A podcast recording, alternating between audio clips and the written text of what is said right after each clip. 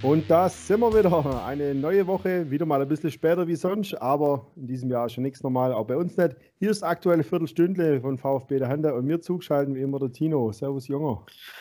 Guten Tag, guten Tag und auch äh, hallo an euch da draußen. Mal wieder von mir, mal wieder von uns. Viertelstunde haben wir Zeit. Da schnacken wir nicht lang rum, sondern gehen wir gleich mal in das Match vom Wochenende. Ja, Titel Same, Same, but Different. Äh, was damit genau gemeint ist, da werden wir gleich noch ins, ins, Detail gehen. Aber es gab auch mal was Positives diese Woche. Nicolas Gonzalez, nicht Nikolai, und Wataru Endo haben beide ihren Vertrag bis 2024 vorzeitig verlängert. Geil. Super, also ähm, beide wichtige Positionen, vor allem Endo da in der Schaltzentrale macht einen super Job, ähm, hat sich ja schon in der zweiten Liga da angedeutet, aber dass er das so in der ersten Liga bestätigen kann, Wahnsinn. Also der Typ, ähm, wäre ich 15, würde ich, würd ich ihn mir sofort aufs Trikot machen. Wird schon auch so, wenn du ein neues Trikot kaufst jetzt. ja, das äh, stimmt, aber, aber ich bin aus dem Alter raus, wo man sich Leute aufs Trikot machen, lassen, äh, machen lässt. Das hat man meinen, gell? Ja. Ja, ja, und vor allem, gut, im Endeffekt, ich gehe jetzt bei beiden eigentlich, vor allem bei Gonzales nicht, aber auch bei Endo, ob die jetzt wirklich bis 2024 bleiben, sei mal dahingestellt. Aber im Endeffekt bedeutet es ja für beide eine Gehaltserhöhung haben sie sich, denke ich, verdient. Und wenn es stimmt, was Bild und Kicker beide berichten, dann gibt es ja bei beiden keine Ausstiegsklausel. Dann hat der VfB das ja echt mal gut gemanagt und hat er alle Zügel in der Hand. Optimal. Ja, keine, keine Reschke-Klausel da mit drin. Und ich glaube, das ist vor allem wichtig nachher bei äh, Gonzales, der, ähm, wie du sagst, wahrscheinlich nicht bis 24 beim VfB verweilen wird. Aber durch dieses Jahr länger, das sind pauschal mal 10 Millionen mehr, die du da verlangen kannst wenn der Junge vielleicht weiter so kickt, jetzt ist er ja leider ein bisschen angeschlagen. Ähm, da gibt es auch übrigens gute Neuigkeiten, äh, Pressekonferenz von Reno äh, bezüglich des Bayern-Spiels, dass äh, Gonzales jetzt nicht fürs Bayern-Spiel fit wird, aber dann vielleicht doch schon wieder gegen Bremen zur Verfügung steht. Kleines äh, Sternchen am Rande. Ähm, und da ist es brutal wichtig, dass der Junge weiterkickt so und dann ähm, wird der schon seine 20, 30 plus auf das VfB-Konto irgendwann mal bringen. Leider müssen wir so denken, ja. Ja, aber auf jeden Fall haben sie ja gezeigt, er ist der Spieler mit dem höchsten Marktwert jetzt, 16 Millionen, wurde jetzt neu bewertet, die Spieler beim VfB irgendwie. Und ja, von daher. übrigens Mangala mit 14. Ja. Ähm, habe ich mir auch angeschaut. Ja, hoffentlich gibt es jetzt keinen Knick für unseren Argentinier, denn Diego Maradona weilt ja leider nicht mehr auf dieser Welt. Ähm, aber es sind ja Fußstapfen da, vielleicht füllt das die irgendwann mal aus. Ja. Messi ist ja auch nicht mehr so auf diesem Niveau. Ja, stimmt. Aber, aber sei es drum. Ähm, wir hatten Spaß ein bisschen auch am Samstag. Äh, Freude und Leid waren da. Du hast schon gesagt, same, same, but different. Same war natürlich eigentlich wieder ein richtig gutes Spiel in der ersten Halbzeit von unserem VfB und natürlich auch mit dem Lucky Punch am Ende. Und wie sich das angehört hat, das hört ihr jetzt in unserem Highlight-Clip vom Samstag live auf YouTube.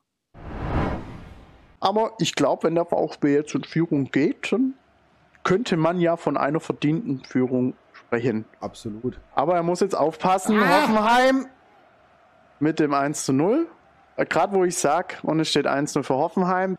Endo, jetzt sind wir auf der rechten Seite. Gonzales mit dem Haken. Schön, Super durchgesetzt nochmal. Ja! Was für ein Tor von Gonzales! Mein Gott, das ist Tor des Monats. Stand Jawohl. jetzt schon.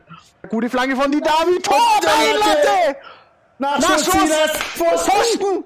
Ja, Tor, ist er drin im dritten Anlauf! Silas Wamangituka mit dem 2 zu 1 und das war ein FIFA-Move. Also, was für ein Tor! Latte, Pfosten und dann der Torwart noch dran und der Ball trudelt rein. Aber Tor für den VfB! Brücken Aber Hoffenheim hat wieder Platz oh. schon im Strafraum. Und oh. es steht 2 zu 2 wieder auf der anderen Seite. Kramaric probiert. Oh, oh, oh, oh, oh. Anton, ich, oh, jetzt es gibt Elfmeter für Hoffenheim. Kramaric läuft an, verzögert und links unten ins Eck. Und der VfB gibt das Spiel aus der Hand. Aber er kommt trotzdem in den Strafraum. Kämpft. Da ist die Gelegenheit von Kämpft. Und Tor! Ja! Tor! Und Tor! 3 zu 3! Der Lucky Punch! Jawohl! Kempfi ist mit vorne! Der Ball kommt zu ihm! Ja!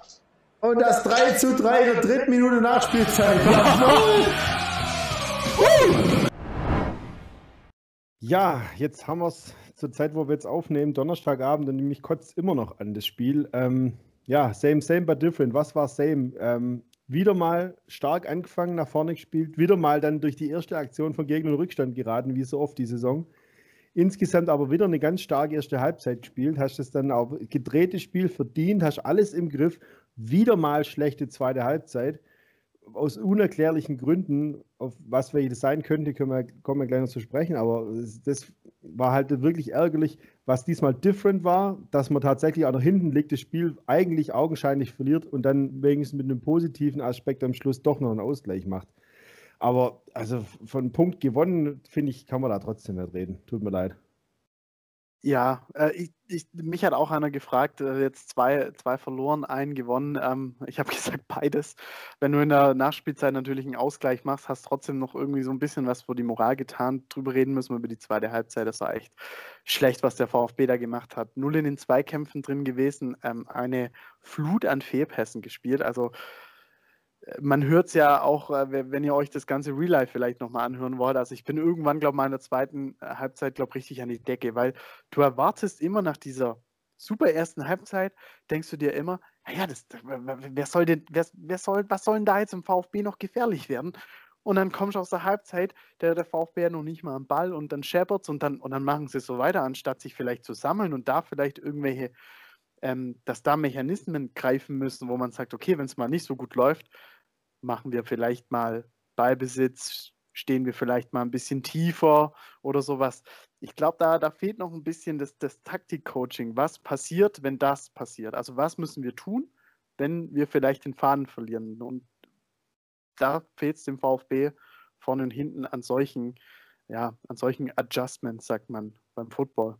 Ja, das sogenannte In-Game-Coaching muss man jetzt dann schon mal ansprechen, ja. weil wenn es jetzt einmal passiert, dann kann man auch sagen, ja, ein gewonnener Punkt, letzte Minute Ausgleich, super, aber das zieht sich ja jetzt durch die ganzen letzten Wochen und fast schon Monate. Und da muss man natürlich dann auch irgendwann, also sehr ich ihn auch lob und mag und er wirklich mich positiv überrascht, der Materazzo und Reno, aber wenn es immer wieder das Gleiche passiert, muss ja irgendwas im Ingame-Coaching auch mal versucht werden, dann, dass man nicht immer so einen Abfall hat in der zweiten Halbzeit. Auf der anderen Seite, die Taktik kann noch so gut sein, wenn du solche Fehlpässe spielst. Ähm, Total. So, so, sehr ich ein Endo lieb und er hat ja wirklich auch da wieder Ballgewinne gehabt, voll geil, läuft den ab und grätschen ab und spielt aber einen Fehlpass auf drei Meter, was er in der ersten Halbzeit nicht gemacht hat und das drei, vier Mal hintereinander. Da, da, gut, da kann der Trainer natürlich auch nichts machen. Also ich denke, ein Zusammenspiel von vielem irgendwie. Was ich zum Beispiel auch nicht verstanden habe am Samstag, warum Kulibali rechts spielt und Silas links. Und das, wenn die mal abwechseln, Seiten wechseln, Gegner verwirren, ist das ja alles cool. Aber die haben ja konstant die Position gehalten. Und gerade bei Kulibali, hast du gesehen, der kam da überhaupt nicht zurecht. Nee, der ist äh, definitiv abgefallen. Auch in dieser guten ersten Hälfte, die der VfB gespielt hat, war Kulibali ja kein Glanzpunkt. Ähm, was ich noch sagen möchte, ist dann halt, äh, dass äh, auch Anton fand ich irgendwie ganz schlimm in ganz der zweiten übel. Hälfte. Oh. Viele Fehlpässe ähm, und auch eigentlich vor dem 3-3. Dann sage ich, glaube noch, ähm, jetzt mal bitte den Einwurf zum Mann. Und er wirft ihn quasi zum Gegner, was ja quasi äh, das Glück war für der VfB, weil es dann irgendwie diese Bogenlange gab, die dann äh, auf Sasas Kopf gelandet ist. Aber da auch, selbst ein Einwurf landet direkt beim Gegner. Also du hast den Ball sicher in der Hand und wirfst ihm den blauen an Fuß. Also und man hat auch gleich gesehen nach dem Spiel, ich glaube von, von Reno, also wir haben es im Fernsehen noch so gesehen, dass dann Matarazzo gleich auf Anton auch zugegangen ist und irgendwie probiert da noch irgendwie gleich mal Einfluss drauf zu nehmen. Wir werden sehen, vielleicht jetzt nicht gegen die Bayern am Samstag, weil das ist natürlich immer eine Übermacht, aber was ich auch schon jetzt gehört habe aus der Pressekonferenz raus, wir bauen auf unsere eigenen Stärken, wir lassen uns da jetzt nicht einschüchtern und äh, machen Mauern, glaube da hinten mit einer mit einer Zehnerkette gefühlt, sondern ähm, ich glaube, der will kicken lassen gegen die Bayern. Ist ja auch vernünftig, weil das ist das, was wir gut können. Was wir offensichtlich nicht so gut können, ist ähm, hinten mal dicht machen. Deswegen musst du das Heil nach vorne suchen. Aber ja, was ich zu, zu Hoffenheim abschließend, was ich halt nimmer hören will und kann, das, das ist eine junge Mannschaft und wir sind ja Aufsteiger und wir spielen ja so tollen Fußball. Das ist alles gut und schön, wenn du aber nie gewinnst irgendwann kommen die Spiele, wo du nicht mehr die bessere Mannschaft bist. Und wenn du nicht mal die Spiele gewinnst, wo du besser bist, ja, was passiert dann? Und das kann ja auch einen Knacks geben, auch bei den Jungs. Dass die irgendwann denken, hey, wir hauen alles raus, läuft immer so geil, wir gewinnen nicht. Und irgendwann denkst du, uh, das ist ja. ganz gefährlich. Und, und auch Bayern finde ich jetzt, ja, ich, irgendwie habe ich so die Befürchtung, dass wir da jetzt zum ersten Mal ein Brett kriegen. Und ich hoffe mal nicht, dass es dann einen Knacks gibt. Aber passieren könnte, das wäre so typisch jetzt. Ja, aber dieser Mannschaft ist auch witzigerweise zuzutrauen, dass sie diese Bayern-Mannschaft irgendwie auch schlagen können. Also ähm, habe ich so, so ein leichtes Gefühl. Aber ich glaube, diese Vorahnung habe ich vor jedem Bayern-Gefühl. Das ist ja immer so die Hoffnung eines jeden VfB-Fans, wenn es gegen die Bayern geht. Heute sind sie fällig. Und alle ja. zehn Jahre passiert es dann halt mal. Ähm, es gab Zeiten, da ist das öfter passiert. Ja, das stimmt, ja. Ähm, ja, vielleicht nochmal zu diesem äh, Thema mit Aufsteiger und junge Mannschaft. Ich würde es vielleicht gar nicht so pauschalisieren alles, das hat äh, nicht nur einen Grund, sondern es hat viele Gründe, warum der VfB gerade, sagen wir mal, seine PS nicht auf die Straße bekommt. Ähm, beziehungsweise er bekommt sie auf die Straße, aber leider nur eine Halbzeit. Wir werden sehen. Die Saison ist jetzt gerade mal ein Drittel rum. Ähm, ich glaube, jetzt kommt so eine Phase bis, bis zur Winterpause oder bis, bis Ende des Jahres. Ich glaube, wo wir das wahre Gesicht vom VfB sehen werden. Und entweder ist es dann wirklich auch mal ein Dreier dabei, auch wenn es schwer wird gegen Bayern und gegen Dortmund, auch in Bremen wird es nicht einfacher, aber vielleicht musst du dann in solchen Spielen es nicht als Bonusspiel sehen, aber wirklich dann auch äh, gerade gegen solche Top-Mannschaften vielleicht auch wieder rausholen, okay, wir sind Aufsteiger oder wir sind noch eine junge Mannschaft. Aber an solchen Spielen reift jede Mannschaft, wenn es gegen Champions League-Gegner geht, finde ich immer. Ja, Aber was ist zu erwarten am Samstag dann gegen die Bayern? Hört ihr übrigens wieder live von uns auf YouTube. Den Link gibt schon. Wir stellen euch natürlich wieder alles bereit. Und äh, dann hört ihr am Samstag 15.25 live auf YouTube von uns. Äh, schon mal der kleine Hinweis. Aber was, was können wir erwarten gegen die großen über Bayern? Trippelsieger. Ja, im Prinzip, dass sie halt, wie es Castro gesagt hat in der Woche im Interview, man muss bereit sein äh, zu leiden muss einfach überall dahin gehen, wo es weh tut. Die eigenen Stärken versuchen reinzuschmeißen, mutig nach vorne spielen, also ängstlich hin reinstellen, hat noch nie funktioniert gegen Bayern bei keiner Mannschaft, sondern muss nach vorne spielen, muss die auch einen Druck setzen. Die sind auch hinten gerade nicht so, hat so sattelfest wie sonst, hat man gegen Bremen gesehen, auch gestern habe ich ein bisschen Konferenz geguckt, gegen Salzburg. Die sind schon auch hinten ein bisschen verwundbar. Und da müssen wir halt unsere Chance suchen und denen halt einfach wehtun und entweder es kommt was dabei raus oder nicht, aber bloß nicht hinten reinstellen und einigeln, weil das geht auf jeden Fall schief. Ja, gebe ich dir recht. Ähm, man merkt bei den Bayern, dieser Kimmich-Ausfall, den müssen die noch irgendwie ein bisschen auffedern. Im Normalfall kommt dann irgendjemand aus der, aus der Kiste rausgezogen von Hansi Flick und äh, das funktioniert. Im Moment sind sie da noch ein bisschen auf der Suche nach Stabilität und ich glaube, der VfB mit seiner Spielweise quasi nach Balleroberung vertikal zu gehen in Richtung gegnerisches Tor, das könnte die große Chance für den VfB sein, da vielleicht gegen die Bayern, auch wenn es die großen Bayern sind, da ein kleines Ding mitzunehmen.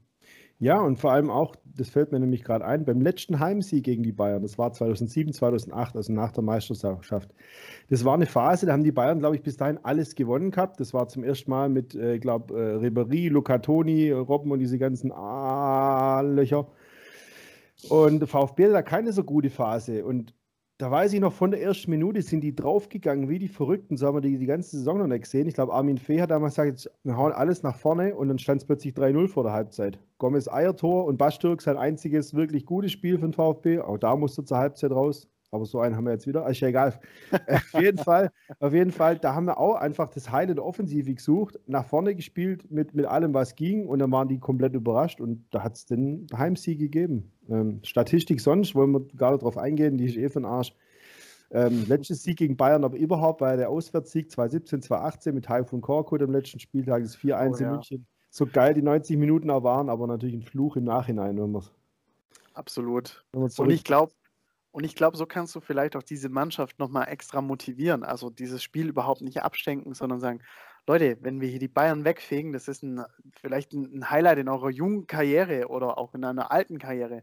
Ich glaube, auch, auch Castro hat da voll Bock drauf, da Meter zu machen, Meter zu fressen. Im Endeffekt läuft es nachher darauf raus, äh, als Spieler vom VfB sitzt du nach 90 Minuten in der Kabine und wenn du dir dann sagen kannst, ich habe alles gegeben, ich bin am Arsch, ich brauche drei Tage Eisbecken, ich glaube, dann kannst du auch 3-0 auf den Sack bekommen gegen die Bayern und dann ist okay. Und wenn die Fans das natürlich zu Hause dann auch so mitgekriegt haben, ich glaube, dann, dann ist es okay.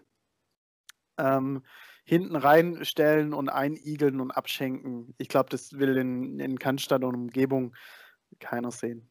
Nee, das wird schief gehen und wir hoffen auch Absolut. keine großen individuellen Böcke oder dummen Fehler wieder.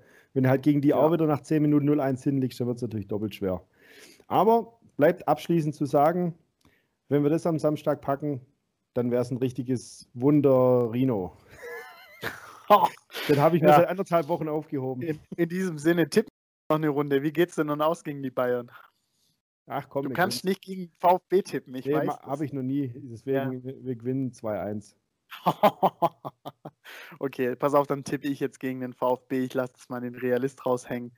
Und der VfB verliert mit äh, 0 zu 2. Aber Gut. gibt alles und ist eine gute, gute Leistung, ist meine Hoffnung.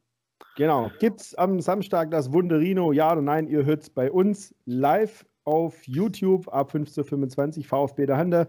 Findet natürlich auch den Link dann in unseren Social Media Kamel, Kamel, Kamelen. Social Media Kamelen. Ja. Facebook, Instagram und Twitter natürlich. Ja, dann haben wir auch schon wieder unsere Viertelstunde rum. Wir wünschen euch noch eine schöne restliche Woche und wir hören uns am Samstag. Schönes Wochenende, bis Samstag. Ciao.